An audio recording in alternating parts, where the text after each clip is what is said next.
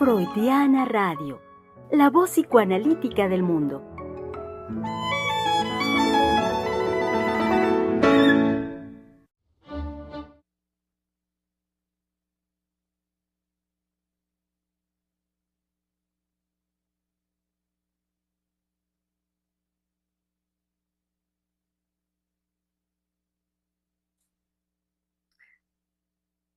Sí, aquí estamos, aquí estamos, querido público. Creían que no, creían que ya se había perdido la posibilidad del programa del día de hoy. Pues no. Freudiana Radio, la voz psicoanalítica del mundo. Eh, con mucho gusto les damos una bienvenida hoy martes 23 de agosto del año 2022. Eh, con mucho ánimo y también sorpresas, las sorpresas que en los aparatos, que la cuestión técnica nos, nos puede dar en cualquier momento y de lo que sabemos no tenemos garantía alguna. Fue justamente por lo que atravesamos durante la, pues los últimos, ¿qué será? 45 minutos que habíamos ya nosotros armado la conversación y estábamos, este, adentrándonos cada vez más en la misma y este, poniéndonos cada vez más, este, eh, como diré, más comprometidos y más este, con ánimos, eh, ánimos fuertes, digamos, en relación a la misma y que creen que no había audio, que no salía nuestra señal. Y bueno, pues eh, menester fue que se realizara una revisión, un reinicio del equipo y ver cuál era la problemática por la cual no salía nuestra, nuestro audio. Ya esto, nuestro colega Misael Montes de Oca, eh, decía yo hace rato, eh, nuestro colega Misael Montes de Oca, conjuntamente con nuestra colega Giselle Mendoza, este, hicieron eh, una suerte de magia con los equipos y entonces eso nos permite estar ahorita en la transmisión en vivo con ustedes para poder hacer esta conversación hoy martes, em, que saben es el espacio Palabra de Hombre y donde tenemos como tema eh, libertad. no, no es la libertad, sino es tema libre. Eh, entonces, bueno, ah, veníamos ya en la conversación al respecto de distintos eh, tópicos, posibilidades que la conversación misma nos, nos permitía. Y bueno, vamos a retomar. Está si me permiten, para hacerlo más rápido, nos queda menos tiempo. Estamos aquí, colegas varones eh, del Centro de Investigación y Estudios Lacanianos. Está eh, nuestro colega Oscar Hernández, también Néstor Eduardo Juárez, por supuesto también nuestro colega Misael Montes de Oca. Eh, estoy yo, Germán López Díaz, y quienes hoy no pudieron acompañarnos son nuestro colega Einar Hernández, que por cuestión de trabajo no pudo estar el día de hoy acá. Esperemos ya la próxima semana que se reincorpore con nosotros, así como esperemos pronto que eh, vuelva a los micrófonos nuestra querida doctora Adriana Lozano, quien ha gozado de un eh, pues apacible periodo vacacional. Entonces, pues bueno, tema libre, veníamos tocando distintos aspectos desde ya la cercanía que, tiene en la celebración de las fiestas patrias en nuestro país, hablar también de, retomando un poco de lo que veníamos eh, tratando las últimas dos, tres semanas al respecto de la reflexión, la reflexión como psicoanalistas mexicanos y, lo que es ser un psicoanalista mexicano, lo que ello, eh, lo que ello implica, lo que conlleva desde nuestra formación en el Centro de Investigación y Estudios Lacanianos, retomábamos también esos aspectos de la conversación. Eh, en ese sentido, es estar permanentemente en nuestro compromiso de mantener a raya la teoría y jugarnos permanentemente en la posibilidad de la creación en nuestra transmisión. Para ello, su participación, querido público, saben que es fundamental. Em, estábamos hablando también del proceso de transformación en el que estamos, eh, pues todos inmersos, estamos viviendo transformación a nivel, eh, en todos los niveles, me parece, en nuestro país de forma particular, pero no podemos no considerar el mundo entero, también propiciado mucho por la, pandemia de la que aún, pues en la que aún estamos eh, inmersos, de la que aún recibimos algunos efectos. Y en ese sentido también estábamos tocando en relación a los efectos de la pandemia, un tema que era la nueva pandemia, lo que nos viene como nueva pandemia, y eh, de ello nuestro colega eh, Eduardo Juárez retomaba el decir la propuesta de nuestra colega Valeria Reyes para señalar cómo lo que comúnmente se nombra como depresión y eh, estados de tristeza, la tristeza generalizada en, en nuestra comunidad es sin lugar a dudas la, la pandemia, que la pandemia nueva que estamos por enfrentar, por supuesto. Bueno, tratando todos estos este, tópicos, digamos, eh, y relacionando, eh, relacionándolos entre sí, es que veníamos armando esta conversación y habiendo puesto y dicho este contexto, entonces doy la palabra a quien quiera de mis colegas ahorita tomar el micrófono. Puede ser eh, Eduardo Sí, Juárez, claro, Oscar y en un momentito más que se incorpore nuestro querido colega Misael Montes de Oca. Adelante. claro, ya que eh, pues me nombró doctor y también porque, bueno, el- el- la línea de trabajo pues surgió por el ánimo, ¿no? Que les transmitía a, a mis colegas eh, por, eh, pues sí, por las fiestas eh, que vamos a celebrar ya el próximo mes, que estamos a la vuelta de esquina, pero no solamente es eh, una vivencia eh, pues cotidiana como la he podido vivir, eh, digamos, durante pues gran parte de mi vida, sino ha sido mi llegada a, Ciel, a esta formación que me lanza en un ánimo muy diferente, ¿no? Poder eh, apreciar, eh, apreciar la cultura mexicana de otra manera por, eh, por la formación, eh, con, con la doctora Silvia que nos mantiene siempre en esta reflexión que es, eh, bueno, el tema de- del, del mes, ¿no? La reflexión en torno a, que- a, torno a lo que acontece, ¿no? En el mundo, pero particularmente es mi reflexión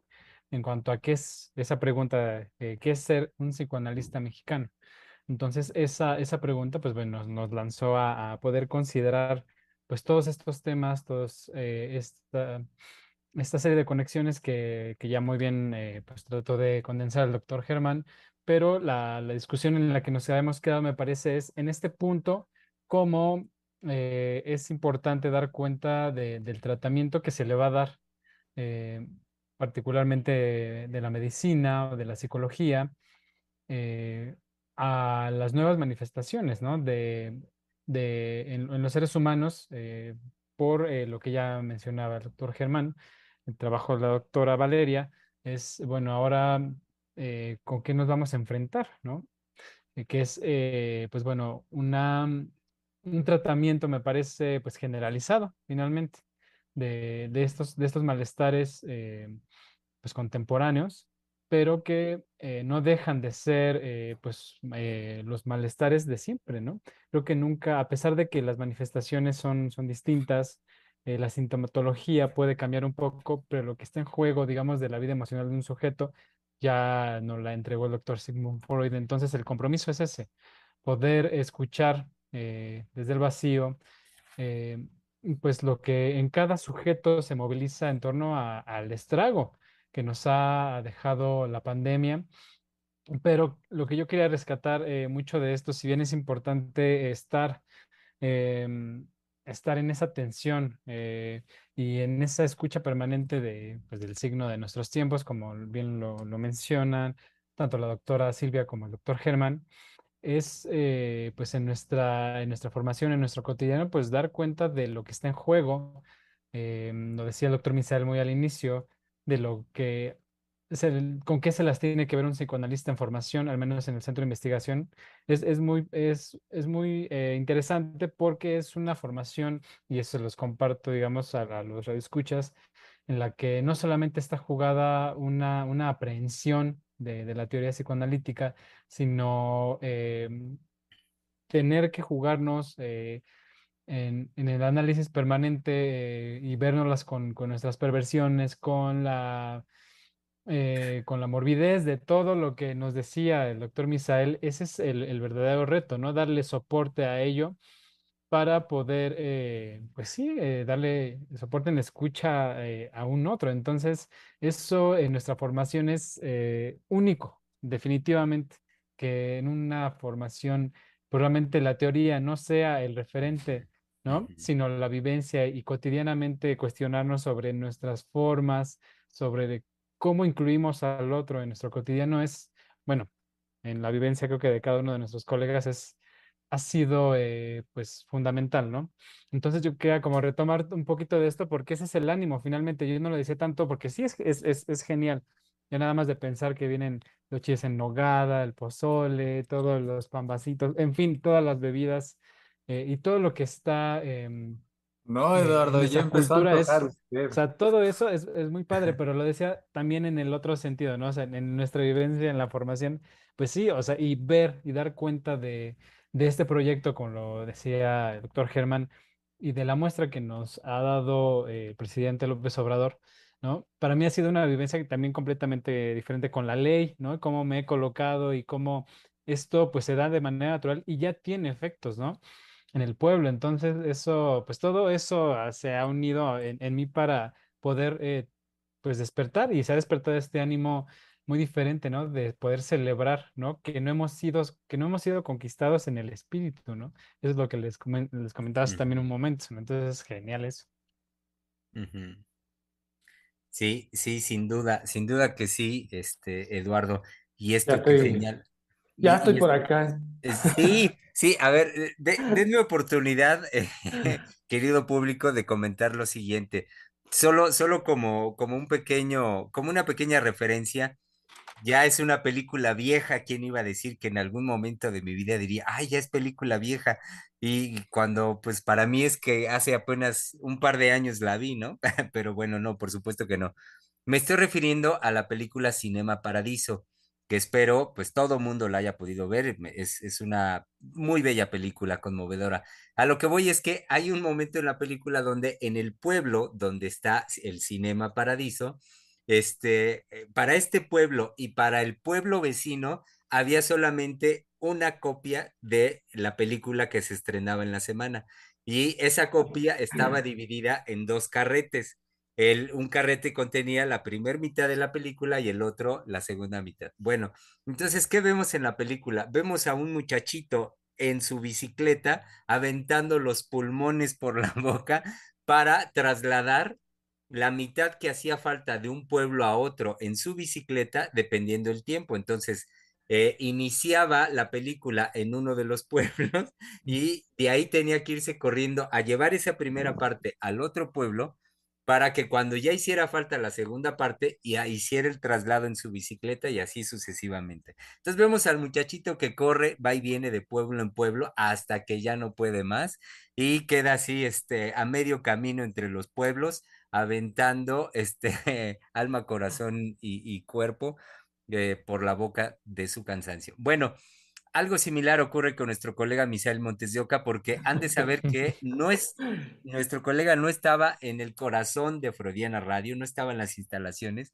entonces estaba a unas cuadras de ahí, entonces corrió de donde estaba para llegar a Freudiana Radio, hacer las reparaciones y acaba de correr de regreso, ya está en su sitio de transmisión, de vuelta en la conversación. Bienvenido, Misa. Exacto. Y es que eh, pues ya no me acordaba de esa escena, es genial porque el pobre va echando el pulmón y cargando los rollos y lo logra, ¿no? Lo logran, logran la, que la película se... y, y que bueno, antes de, de, ahora sí escucharnos, estábamos conversando, este, bueno, ahorita no los alcancé a escuchar, ahorita que iniciamos la transmisión nuevamente, pero en donde yo me quedé en la transmisión, que consideraba muy importante, era este, que veníamos hablando de la transformación a la que se ha llamado, ¿no? Pero estaba, eh, eh, Germán había tocado algunos puntos sobre la transformación, pero también Oscar está hablando de la desigualdad, ¿no? Y en este ánimo que nos contagiaba este Eduardo de hablar ya cercana a las fiestas patrias, pero este, lo último que tengo aquí y que lo logré anotar era este, que no es cualquier cosa hacer un llamado a una transformación, sobre todo a un país. Decía al inicio, ¿no? Eh, en lo que va a quedar editado, por supuesto, para el programa que se va a subir, eh, digamos, en lo que no se alcanzó a, grabar, perdón, a transmitir, pero creo que sí quedó grabado, era eh, pues esa renuncia que, el sujeto puede vivir, a la satisfacción que se juega, por ejemplo, en los actos de corrupción, que también hemos hablado en distintas, este, a lo largo de las emisiones en, en, los programas de Freudiana Radio, ¿no? pero es que es justamente que no, este, digamos que es algo que, si bien se estuvo demandando antes, pensando ya a nivel de la política, ¿no? este, que un cambio en el país, pero ya cuando está de frente la, la posibilidad de crear, ¿no? Para cada uno, de lanzarse a crear y transformar aquello, no solo del país, sino de lo que está jugado de cada sujeto. Me refiero a lo mórbido en cuanto a, sus, a la creación de sus síntomas. Por supuesto que no lo va, no va a ceder, no va a renunciar a él tan fácilmente, ¿no? Se va a defender con todo lo que tiene, ¿no? Y este, creo que era un punto eh, que yo quería importante que yo quería rescatar cuando estábamos hablando, antes de saber que no nos escuchábamos, estábamos hablando de la transformación, ¿no? Y este, en la pregunta que lanzó Eduardo de qué es un psicoanalista, qué es ser un psicoanalista mexicano, ¿no? Y este, que hablábamos de la no repetición de, la teoría, sino en el esfuerzo de la creación desde un, un vacío, es decir, donde no hay prácticamente no hay referente más que lo que uno puede y es capaz de, lanzar como creación inédita desde la propia vivencia, ¿no? Eh, lo que pueda eh, o podamos como mexicanos de lo que hemos vivido a lo largo de nuestros años, ¿no? que hemos este, pues de alguna manera estado, por supuesto, bajo el baño de nuestra cultura y que va a surgir o tendría o podría surgir lo propio de cada uno de nosotros como mexicanos, tanto analistas, inclusive como ciudadanos, podemos pensar, ¿no? Pero a lo que voy es eh, que justamente algo que también va a venir a aplastar ese espíritu, pues es pretender no ser mexicano, ¿no? Primero, así de sencillo, pretender ser otra cosa. Desde el lenguaje que últimamente también se usan palabras eh, ya más de las redes sociales, ¿no? Hashtag, ¿no? este, anglicismos que cada vez más entraman en el lenguaje en español y que eso, este, pues bueno, va, es, ha formado parte de, de, estos, de estas modas nuevas, ¿no? Pero que eso definitivamente va haciendo distancia, va aplastando eh, lo que en nuestra cultura, con, con la enorme riqueza que tenemos, ¿no? Eh, pues en cada uno de nosotros puede ir haciendo una distancia con, con este, sí con nuestra cultura, pero también con lo que en nuestra lengua podemos em, tener como riqueza para transformar. Me refiero no nada más inventar algo en español, que ahí podemos localizar todo el juego de, vía el chiste o todo el juego del albur, ¿no? Que es una riqueza impresionante que tiene el español y que no tiene mucho. Es muy distinto y es más seco y concreto, eh, por ejemplo, el, inglés en ese sentido, ¿no? En cuanto a broma se refiere, ¿no? Es hasta cierto punto, pues, medio bobo, ¿no? El, eh, digamos, el chiste, la broma eh, estadounidense, me refiero a la cultura estadounidense. debo confesar que a mí me gustan las bromas estadounidenses, pero que sí hay una distancia enorme en cuanto al uso del lenguaje, ¿no? Sí, sí. Eh, y entonces creo que, bueno, eh, espero no haberme desviado tanto ahorita que no escuché que venía corriendo con mi rollo de, con mi rollo de película. Exacto, venía con su rollo de película en su bicicleta. Eh, me permito, salvo ahorita lo que pueda decir nuestro colega Eduardo, me permito decir que no, me parece que no se distancia por, em, por lo que yo podría nombrar en esto último que dice Misa eh, como un soporte de identidad. La lengua, nuestro, nuestra lengua, la lengua, el español, por supuesto, y el español que hablamos en México, claro que es, un, es el soporte de lo que nos, nos, eh, nos identifica, de dónde podemos hacer identidad. Y como lo dijo Misa, puede ser esa identidad claro, que, se, que, vivimos en el chiste, eh, en, un chiste y en elaboraciones más complejas. A lo que voy es que finalmente la lengua es lo más, de lo más cotidiano con lo que podemos nosotros este, convivir, por supuesto. Y entonces decía yo esto como signo de identidad y rápidamente, bueno, ahorita le doy la palabra a Misa, el lazo que yo quería establecer es que eh, algo de lo que Eduardo eh, venía desarrollando un momento antes de que usted regresara con su rollo en la bicicleta, eh, hablaba de la formación de los analistas en el centro de investigación, el llamado que hay desde la formación a lo que, ahorita puedo decir, a lo que es el dar soporte a una identidad. Primero, una identidad en todos aquellos quienes nos formamos en el centro de investigación y simultáneamente el llamado que la doctora hace permanentemente a, a dar soporte, a sostener nuestra identidad como mexicanos. Justamente por ello el proyecto es la formación de psicoanalistas mexicanos de talla internacional. Y en ese sentido, algo de lo que también Eduardo retomaba hace un momentito antes de que usted tomara la palabra, era qué es ser un psicoanalista mexicano. Bueno, sí, y en ese, en ese punto sí, eh, bueno, ahorita le damos la palabra al, doctor Misael, pero eh, me recuerda, sí, no está desligado, o sea, lo que él nos comenta me lleva a pensar que el compromiso de estos programas, eh, nuestro compromiso con los radioescuchas es no solamente con el discurso psicoanalítico, sino con la construcción de nuestra palabra en este espacio, ¿no? Es decir, podernos jugar con todas las dificultades que tenemos, ¿no? Eh, para, eh, pues como ustedes lo dicen muy bien, ¿no? Eh,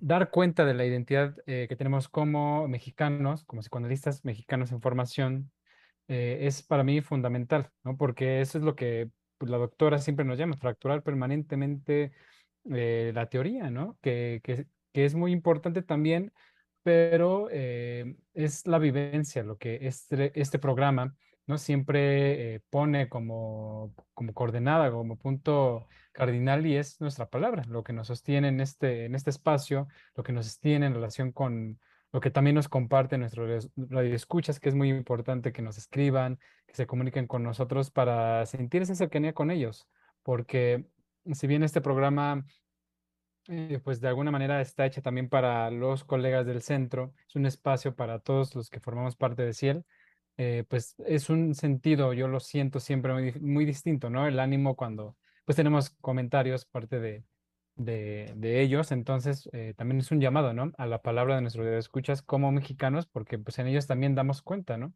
De este espíritu y de cómo, eh, pues, el discurso, los discursos, pues, no hacen mella, ¿no? También en los que nos escuchan y eso también, pues, es una identidad con ellos, finalmente. Creo que ahí, este, sí me gustaría incluirlos porque estos programas también, pues, no serían lo mismo sin, sin su presencia, ¿no? Su palabra también. Y, hay algo que decía. Perdón, Michelle. Ah, perdón, perdón, adelante, Oscar. adelante. ah, es que hay algo que decía ahorita este Germán, eh, que me evocaba, en relación a la lengua y al chiste.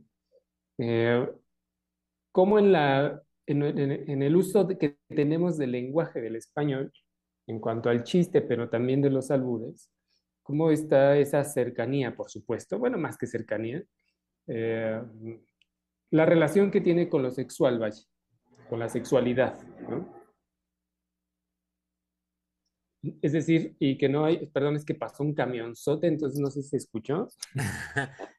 no, pero no, a mí me distrajo.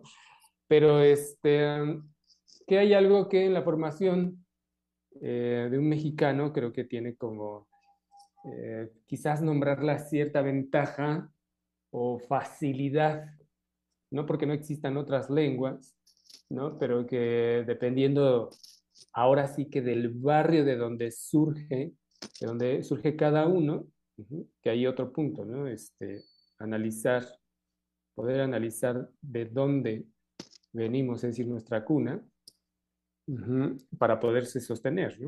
Sí, para que eso no quede encubierto pero me refiero a eh, cómo en el, pues bueno, en distintos estratos de, de aquí de México, eh, el uso de la lengua para salir, salir adelante en cuanto a, por ejemplo, nosotros los hombres, para relacionarnos con nosotros, con los otros hombres, el uso del lenguaje, pues hay que eh, saber defenderse, me refiero a los albures, ¿no? pero que tienen una relación muy cercana con la sexualidad. Y cómo esa relación cercana no nos es tan ajena, me refiero a la formación de un analista mexicano, pero que claro que en la formación de un psicoanalista eh, la sexualidad de uno tiene otra dimensión, ya no me refiero al albur o al chiste, sino a lo que se juega de satisfacción en cada uno, ¿no?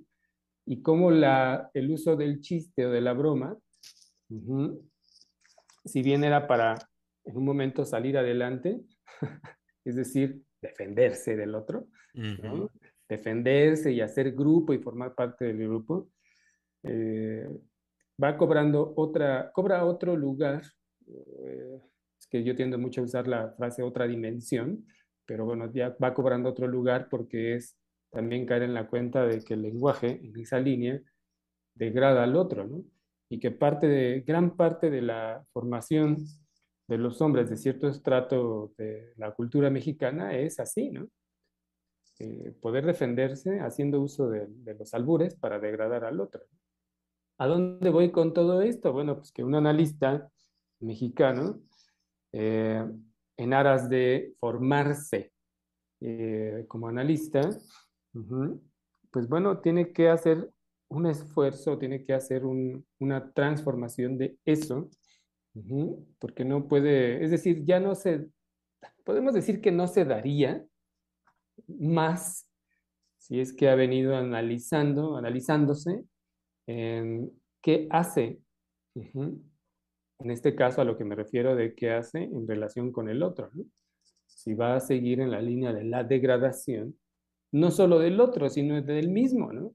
Pues, cuando ejerce violencia a un sujeto, pues, se degrada también a él. Entonces, definitivamente que formarse como psicoanalista mexicano desde ciertos estratos eh, sociales, me refiero a los pues bajos o medios bajos, porque ahora, eh, pues bueno, después podemos hablar de clases medias y medias altas o altas, eh, que hay, el, digamos, el lenguaje de a lo que me estoy refiriendo ya es en otros sentidos. ¿no? ¿Cómo, eh, a lo que me iba refiriendo es cómo puede costar a un analista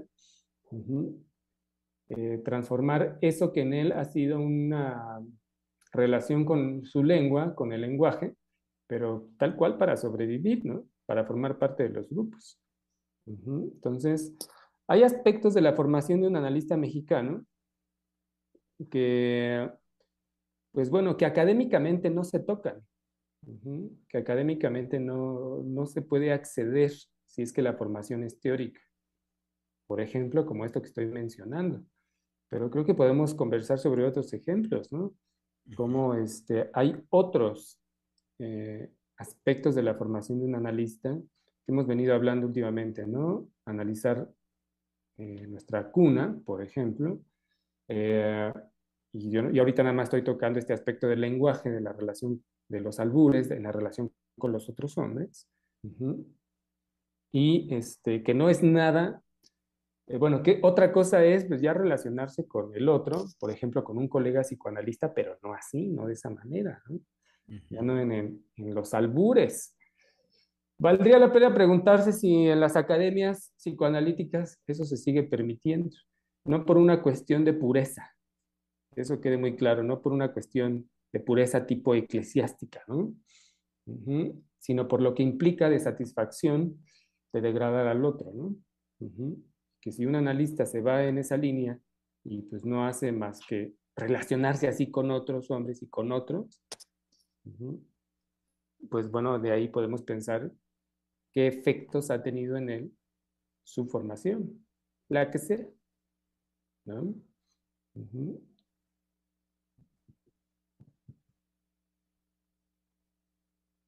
bueno, yo quería participar. Sí, yo quería participar, espérenme. Este, ahorita con lo que venía diciendo el doctor Misael, y desde luego que yo venía pensando en estos últimos días de qué es un, este, un psicoanalista mexicano o qué es el psicoanálisis mexicano. A lo que me llevó a pensar que el psicoanálisis mexicano es vivencial y que no puede ser de alguna otra manera. Ahora, este vivenciado o vivido, eh, pues lo que nosotros como mexicanos tenemos como el aprendizaje desde nuestra infancia, creo yo, siempre es un aprendizaje vivido. Este, no te subas a ese árbol porque te vas a caer. Entonces ahí va uno de valiente a ver si es serio, es en serio que uno se va a caer del árbol.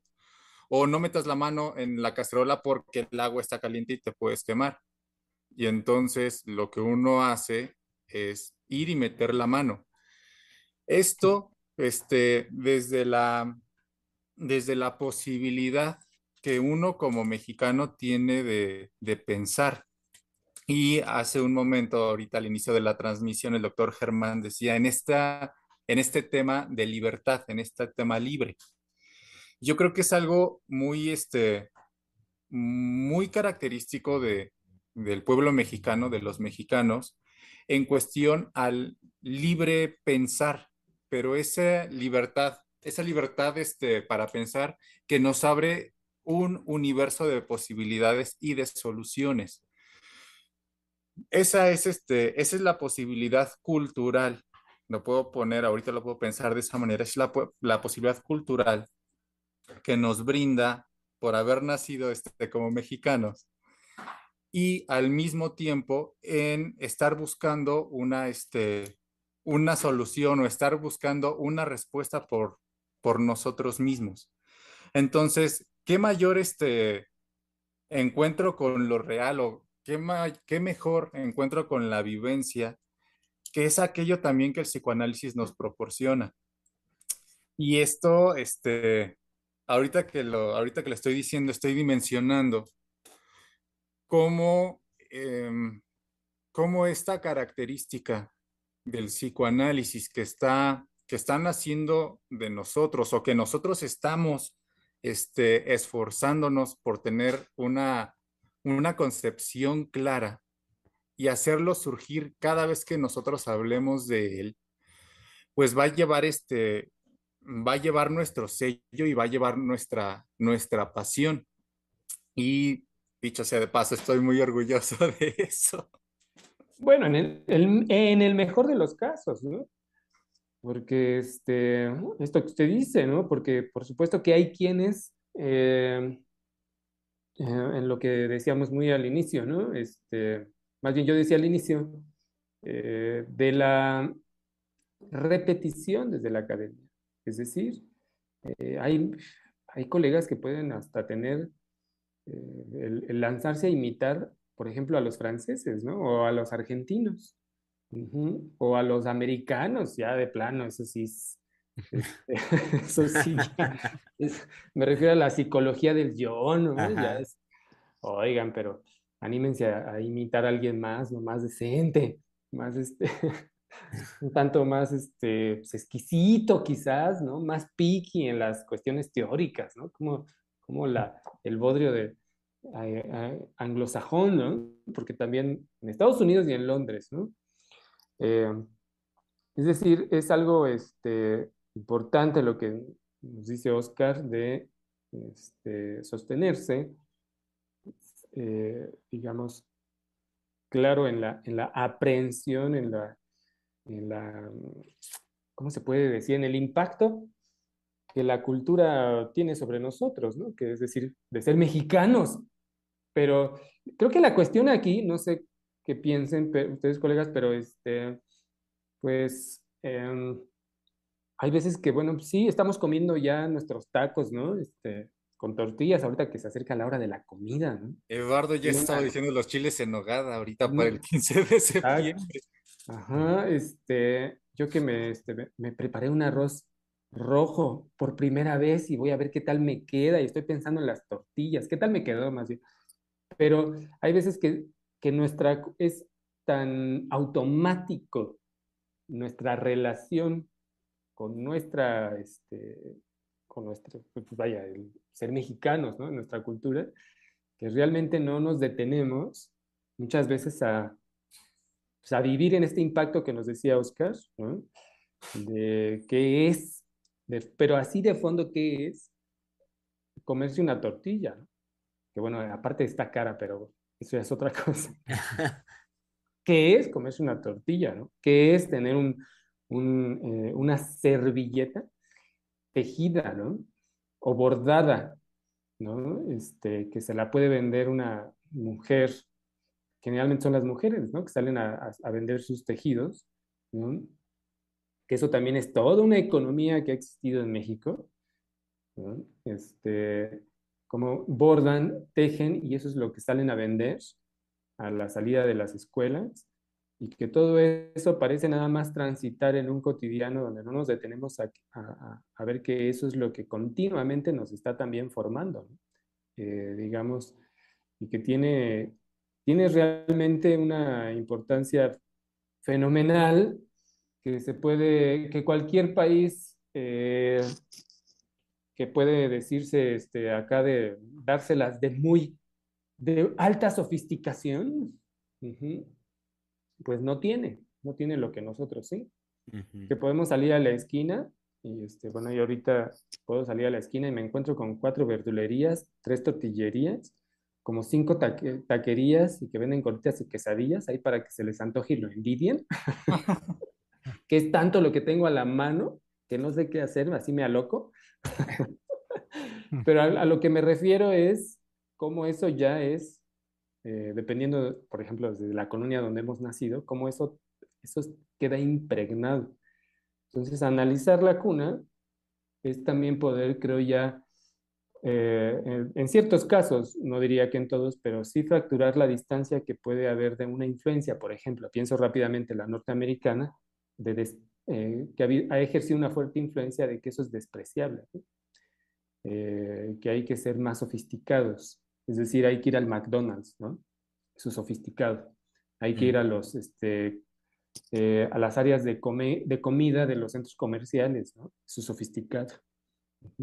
Pero no sé si les transmito la idea como es muy distinto la, la, eh, eh, la vivencia con el mercado, que puede tener una riqueza, en este caso de alimentación, realmente platillos sofisticados, eh, muy distinto a otras cosas que no pertenecen de nuestra cultura, como una hamburguesa, y que bueno, sí nos podemos comer una de vez en cuando, pero que está muy lejana, muy lejana a lo que desde que nacemos estamos en contacto. Claro, aquí me refiero de fondo, por supuesto, a experiencias que decía Oscar, que vienen de esa realidad que nos impacta y nos forma, ¿no? Y que más adelante, pues, cada uno se las puede, eh, o se las tiene que ver, por ejemplo, en su análisis de qué tanto eso ha jugado para formarlo como una persona. Y que el analista puede aspirar incluso a, dependiendo incluso del barrio de donde venga, pues aspirar a una sofisticación, ¿no? A una, este, eh, es que no, no, encuentro otra palabra, eh, por sofisticación no me refiero, a un refinamiento, es a donde iba, ¿no? Mm, de dejar comer, este, de dejar de comer, por ejemplo, eh, pues mal, así de sencillo, a cuidarse para poder soportar la clínica, por ejemplo. Y que, pues bueno, los mexicanos, la mayoría, pues, podemos seguir comiendo tacos, ¿no? Y después nos enfermamos y, pues, ¿qué vamos a estar bien para la clínica, ¿no? Tenemos que andar ahí, este, tomando unos días para descansar, después de haber comido unos tacos de, con veneno, lo digo por experiencia. Ajá, y que, pues, ¿qué se va a soportar la clínica con eso? Pues no se va a poder soportar, ¿no? Pero creo que, creo que son aspectos que hemos tenido en la vivencia de la transmisión, de formarnos como analistas, que pues, al menos no lo he visto en ningún programa académico, ¿no? La alimentación del psicoanalista, uno y dos. E, exacto, exactamente. ¿Qué, ¿Qué come el psicoanalista en formación 1 y 2? Este, ¿Cómo está su habitación? Eh, ¿Tiende o no tiende su cama? La, limpieza en general, su casa. Todos estos aspectos de los que usted va hablando, Misa, que por supuesto a, lo que nos llevan es a la cuna y que lo ha venido usted señalando insistentemente en que el análisis, eh, pues fundamentalmente es el análisis de la cuna y desde ahí eh, lo que cada sujeto en ese proceso íntimo, personal que su análisis, es capaz de crear. Eh, sí. sí, ahí en, la relación con la, con la basura, con la suciedad, finalmente, en, los escenarios que usted acaba de decir, dije, bueno, pues qué otra cosa se puede analizar si no es cómo tiene su cuarto, cómo se viste, cómo se arregla, en fin, si no es la relación con la caca. Sí, exacto. Tal cual. Y, de, y como experiencia de, este, o vivencia de satisfacción, ¿no? Claro. ¿Qué relación sostiene aún, ¿no? La edad que tenga, ¿no? El analista ahí, este, en formación o ya, este, eh, consagrado, podríamos decir también, ¿no? Eh, exacto. Y, y, que son aspectos en tanto íntimos que sabemos que eh, no son ajenos a que jueguen en la escucha de, este analista o futuro analista una vez que tome la, la, clínica, una vez que tome la decisión de hacerlo. Entonces, pues, ¿cómo no va a ser eh, importante, cómo no será fundamental el que todos estos aspectos, eh, pues uno los lleve, uno los lleve a su análisis, uno haga algo con ello, justamente.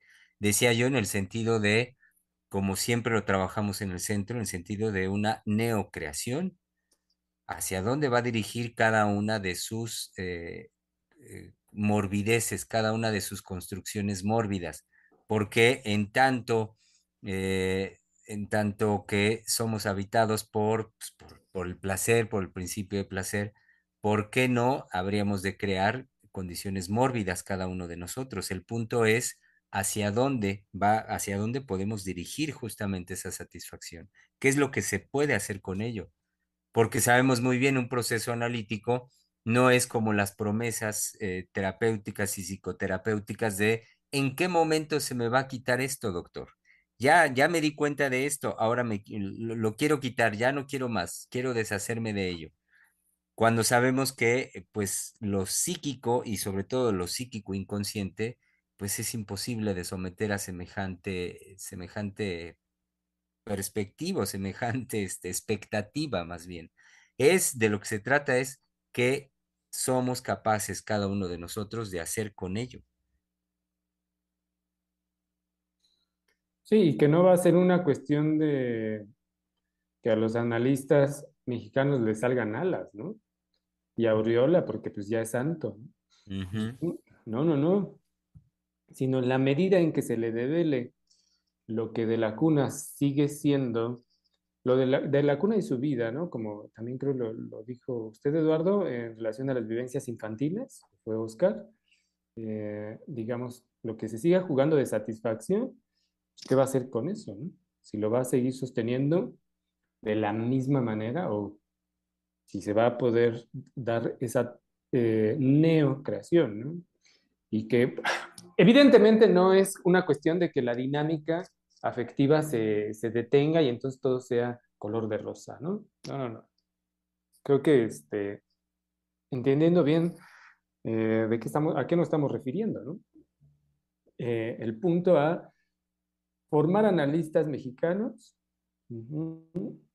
eh, que no se queden en la conveniencia de lo académico, donde no hay transformación, es decir, donde no hay neocreaciones, donde no hay eh, la vivencia de analizar y analizarse en lo cotidiano, sino más bien en el cursar asignaturas. Sí, a mí lo que me hace pensar, eh, doctor Misael, es, digamos, también retomando eh, la pregunta, ¿no? ¿Qué es un psicoanalista mexicano? A menos uno que se forme en Ciel.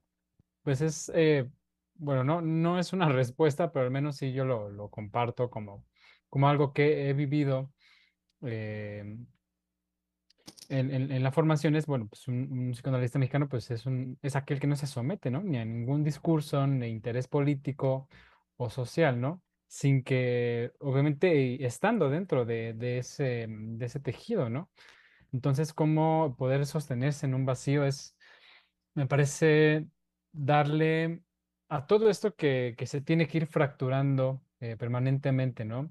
Del trabajo, eh, el trabajo clínico es que esa fractura en el sujeto pues sea una decisión que le brinde un bienestar, ¿no? O sea, que no se sienta, o sea, que sienta lo más naturalmente posible, ¿no? O sea, que no sea una obligación, que no sea, eh, pues realmente, obviamente cada uno pues tendrá una experiencia muy distinta, ¿no? Qué es lo que le, cómo, qué es lo que le va a costar, ¿no? Eh, ese trabajo analítico, pero a mí la vivencia en sí ha sido esa, ¿no? O sea, con todas esas dificultades y las maneras en las cuales uno puede hacer esas eh, neocreaciones, esas transformaciones, vengan en esa, en, esa libertad. Lo decía el doctor Germán, ¿no? Que el tema del, programa de libertad, ¿no? era, era expresión, bueno, es el, la transmisión, ¿no? Eh, pero era la reflexión, pero él lo dijo así, ¿no? Muy, muy, pues, en esa tranquilidad, ¿no? Pues es libertad justamente. Y cómo esa, esa, esa libertad em, pues en cada uno pues se va a movilizar de manera muy distinta. Entonces, eso, es lo que para mí ha sido eh, parte, ¿no? Gran parte o parte fundamental de, esta, de esta formación de, de, pues, del anhelo, de todo lo que uno ha puesto en juego, ¿no? Cuando toma la decisión de, de, de devenir permanentemente, ¿no? Psicoanalistas, pues todo esto, o sea, que uno puede tocar, menos de manera como muy superficial, eh, tal vez en los programas o a manera de discurso, pero en la vivencia, eso creo que ha sido parte de, la transmisión de la, de la doctora Silvia, ¿no? que esas, esas transformaciones, eso venga por una decisión del sujeto, ¿no? pero no sin la revisión de, la cuna, de todo lo que hemos hablado en el programa, para eh, pues poder, ¿no? Eh, pues hablar de, no solamente de qué es un psicoanalista mexicano, sino que es un, que es un mexicano, ¿no? Entonces, eh, bueno, eso no, Es que ya al decirnos aquel que no se somete, no, bueno, ya nos llevó al históricamente, bueno, al menos a mí, que es finalmente la, este, uno de los pesos, imaginario, pero uno de los pesos eh, fuertísimos de la historia, de nuestra historia como, eh, del país, México, ¿no? Y que se ha dicho, pero me refiero a nivel tal cual de lo, de este, se ha dicho nada más, es que no quiero decir imaginario, pero bueno, eh, que esa, eh, el, eh, creo que usted lo mencionaba, Eduardo, ahorita que me volví a conectar, de un pueblo no conquistado, ¿no? No sometido, conquistado pero no sometido, ¿no? Me parece que eso fue, ¿no? Pero, este, pues, vaya, es una dimensión digamos, enorme eh, aquel que no se somete, porque es también desenmascarar algo, unos puntos, eh, bueno, un punto sobre, este, es que no es hipocresía la palabra que busco, de cómo este, se ha ocultado, ¿cómo decirlo? Este, pues vaya, de que sí nos sometimos a los españoles, ¿no? O que México se sometió a los españoles, pero que en realidad por debajo del agua, por ejemplo, en el lado de la creencia, seguían adorando a sus dioses. Y la representación a la que adoraban era, por ejemplo, sí a la Virgen de Guadalupe, pero que siempre se conservó que era más bien, si no me equivoco, la este, diosa este, Tonanzi, ¿no? Es decir, como estos manejos también de si me someto, es decir, si hago lo que tú haces, pero en realidad no me someto, es un aspecto este, importante. Por eso decía, no es una hipocresía, sino más bien es hacerle creer al otro algo que definitivamente no soy. Y lo burlo, que es algo que este, también forma parte importante, diría yo, de qué es ser mexicano. Pero sí ya nos metió en una cuestión abismal y muy sí, importante. Claro que lo que lo piense, que me lo transmite, sí. O sea, sí yo lo mencioné en esta línea como muy general, pero realmente es un tema, eh, pues sí, enorme, ¿no? Por todo lo que encubre, ¿no? En un sometimiento como una ganancia y no todo lo contrario, ¿no?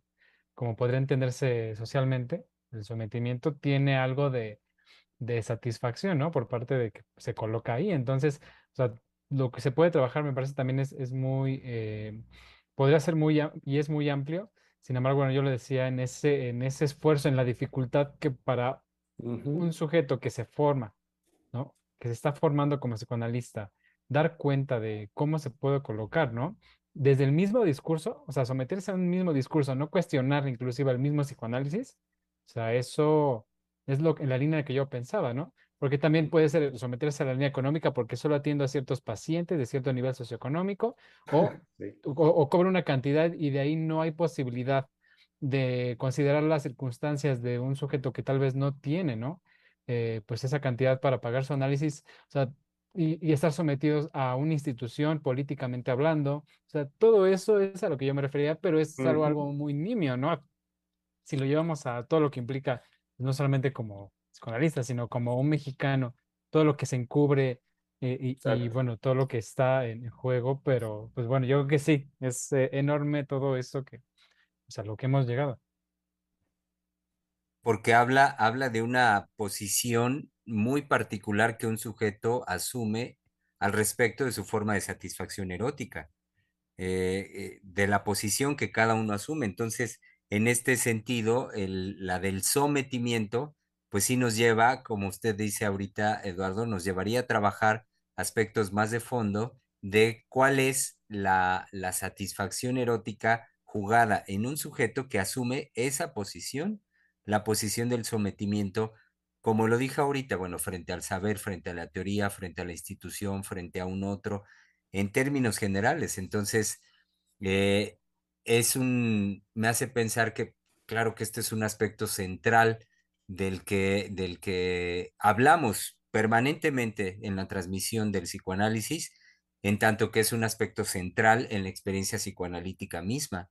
El, el develarse a sí mismo, las, mis formas de satisfacción y, y, vaya, y la posición en la que yo me he colocado en relación a un otro, en todos estos aspectos del otro, para obtener esa satisfacción erótica.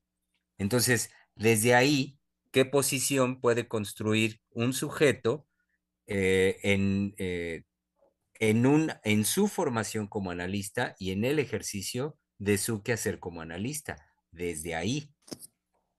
Bueno, definitivamente la academia no va a, este, a cuestionar al sujeto, ¿no? No lo va a implicar, ¿no? Es decir, no lo va a, este, ¿cómo se puede decir? Pues a hacer partícipe, ¿no? Eh, digamos, porque no toca lo cotidiano, justamente, en donde está inmerso, valga la redundancia, cotidianamente ese sujeto que se está formando, ¿no? Entonces, eh, esto lo toco por el encubrimiento de las formas de satisfacción, sino más bien, trayendo cuentas nuevamente la academia, pues va a reforzar y le va a dar al sujeto eh, todo lo que requiere para encubrir, ¿no? Es decir, encubrir y no eh, a, lo que voy es no analizarse en el mejor de los casos, ¿no? De, este, de aquello que, pues, él, de aquello de lo que él mismo se está quejando. Me refiero al análisis de un analista, ¿no? Este, como el, aquí la, la, academia viene a, a hacer este, ese, esa oportunidad de autoengaño, ¿no? O a reforzar ese autoengaño. ¿no? Que cosa muy distinta, lo cotidiano, ¿no? Como lo cotidiano, es decir, lo voy a decir de otra manera, como en lo nimio de lo cotidiano están las riquezas. Las riquezas de poder, riquezas me refiero a la posibilidad de analizar desde lo nimio de lo cotidiano algo que pueda develarse a un psicoanalista en formación. Y que eso, si el analista en formación lo toma, es decir, si un colega se lo señala, o quien forma a los analistas se lo señala, en este caso, podría hablar por vivencia propia con la doctora Silvia, un señalamiento, por ejemplo, eh, en una vivencia cotidiana, si el analista lo toma, puede cobrar para él una dimensión de riqueza de aquello que en otro momento quizás no se hubiera presentado, ni siquiera en una sesión, por ejemplo. Creo que el entramado de lo cotidiano, eh, ha sido un, sí, una línea de trabajo en los programas, por supuesto, muy importante, pero este, es todo un arte, diría, ¿no? Eh, y estar eh, a la... Ser psicoanalista en este caso de 24 horas es también poder este, estar eh, en el momento en que ocurre el evento, en lo cotidiano, y podérselo entregar al otro, amorosamente, por supuesto, ¿no? Para que lo analice, para que lo, al menos lo reflexione, ¿no? De, oiga, este, ¿por qué come de esa manera, no? por ejemplo, oiga, no sea voraz al comer así. Es que estoy tratando de recordar alguna anécdota, pero este... Espero de haberle transmitido la idea. Eh, sí, es que es, es, es, muy, a mí me parece que es muy ilustrativo lo que usted dice, porque si bien se puede tener a veces la representación de las complejidades que habrá de, de trabajarse en un proceso analítico, esas, sí, esos aspectos muy profundos y muy complejos, cuando simultáneamente es, es la vida cotidiana. O sea, es, analizar desde lo cotidiano, como, como lo que usted ilustra al decir de por qué come así. Es decir, eh, lo, los está, la cuestión está y es enseñanza freudiana desde la interpretación de los sueños. Eh, la cuestión está en los pequeños detalles. Freud con, con, Freud, con el trabajo que nos entrega de la interpretación de los sueños, ilustra y nos enseña justamente eso, como el mínimo detalle que aparece, que es representado en un sueño, es lo que puede llevar en el trabajo de interpretación del mismo, nos puede llevar a los aspectos más, eh, pues sí, digamos, más profundos, más encubiertos, al contenido que está detrás de lo que está eh, de manera manifiesta. Entonces, a mí me parece que usted sí lo ilustra porque se trata de un análisis sin duda de lo complejo en la vida de cada uno, lo complejo vía la vida cotidiana, no hay de otra. Ay, no, a mí hábleme del objeto A, a mí hable del, hábleme del S1, S2. ¿No? Exacto. Este, pues, no se parece nada de, oiga, ¿por qué come así? Por ejemplo. Ajá. como, eh, como si un analizante llegara espontáneamente hablando de su objeto A. pues no. ¿De qué va a hablar? Pues de su vida cotidiana. Sí. Ya no lo decía Oscar, ¿no? Es eso que va a hacer impacto en la vida cotidiana, ¿no? Que es, pues, bueno, este, está ahí impactándonos constantemente. ¿no? imagínese que llegara alguien, ay, no. No, no, no, a mí hábleme del objeto A porque ahí sí va a estar la revelación de, o, cualquier otro concepto, ¿no? Ay, porque si no, no, pues, ¿cómo me voy a formar como analista si eso no? Si eso no, este, si no vamos a llegar a tales exquisiteces, ¿no? Sí. Este, mm, Colegas, les puedo leer algunos comentarios. Sí. Eh, por favor, si me permiten.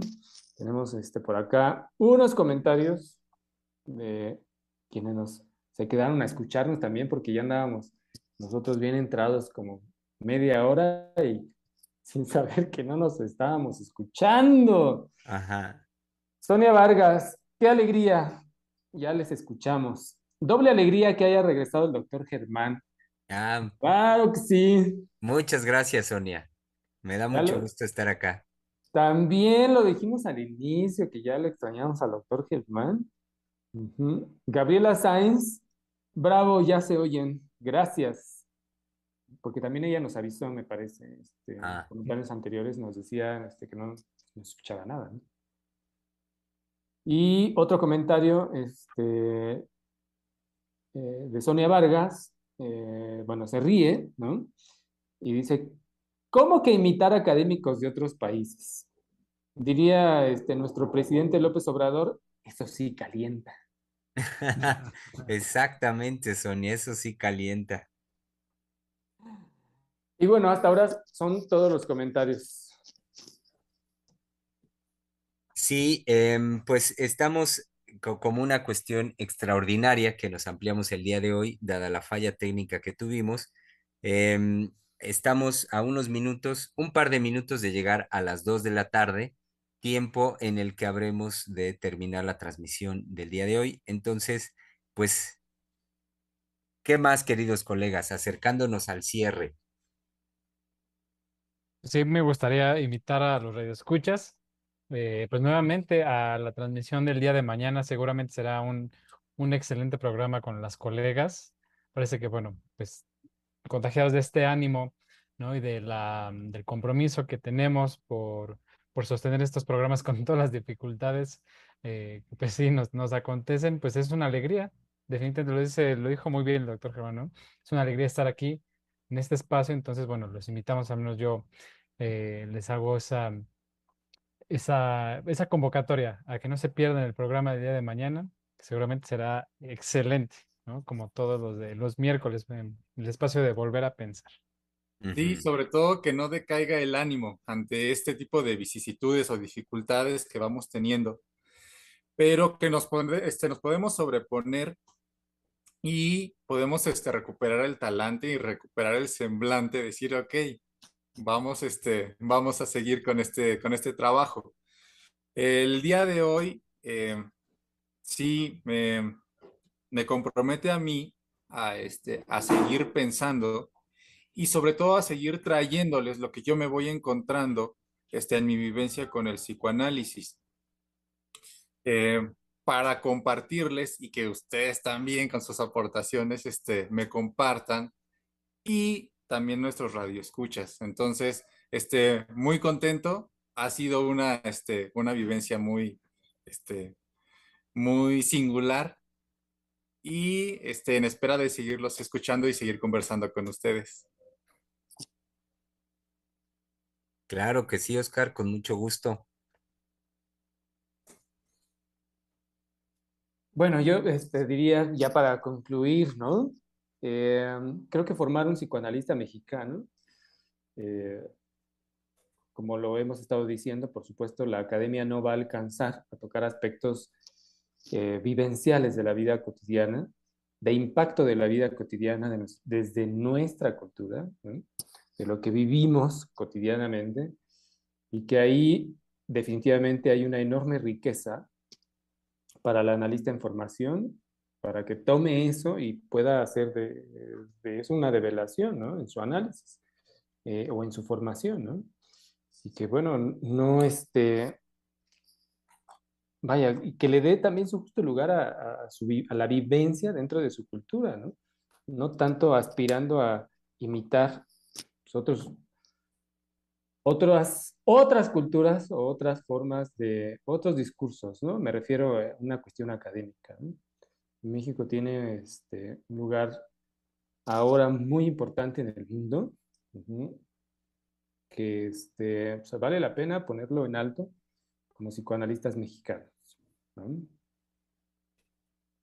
Es, un, es un compromiso por parte de nosotros. Pues, querido público, están ustedes convocados a la cita que tenemos el día de mañana al mediodía en este su espacio.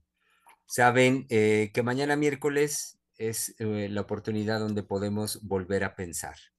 Volvamos a pensar, eh, sin duda, aspectos que hemos venido trabajando con la reflexión en las últimas semanas y dentro del marco de, del tema libre que tenemos para esta semana. Entonces, no se pierdan el programa de mañana y los esperamos aquí en Freudiana Radio, la voz psicoanalítica del mundo.